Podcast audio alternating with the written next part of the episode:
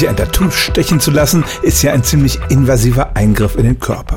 Es tut nicht nur weh, auch die dunkle Tinte gerät in unseren Blutkreislauf. Die ist zwar nicht direkt giftig, aber trotzdem möchte unser Immunsystem das nicht im Körper haben und fängt an, sich dagegen zu wehren.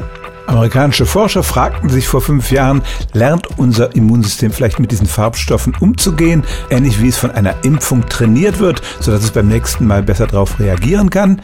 Die Forscher nahmen eine Speichelprobe von 29 Freiwilligen, die in ein Tattoo-Studio gingen. Neun davon ließen sich zum ersten Mal stechen, die anderen hatten die Erfahrung schon einmal gemacht. Dann schauten sie sich die Menge von Immunoglobin A in dieser Speichelprobe an.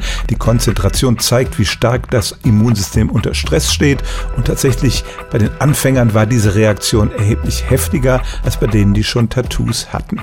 Daraus schlossen die Forscher, dass tatsächlich unser Immunsystem lernt, mit diesem invasiven Angriff umzugehen. Die andere Frage ist natürlich, ob das dann auch gut ist für andere Fremdkörper, die eindringen und uns eventuell auch gegen Krankheitserreger stellt.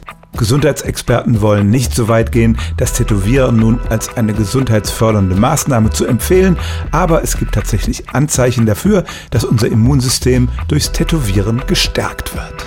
Stellen auch Sie Ihre alltäglichste Frage unter stimmtz.radio1.de.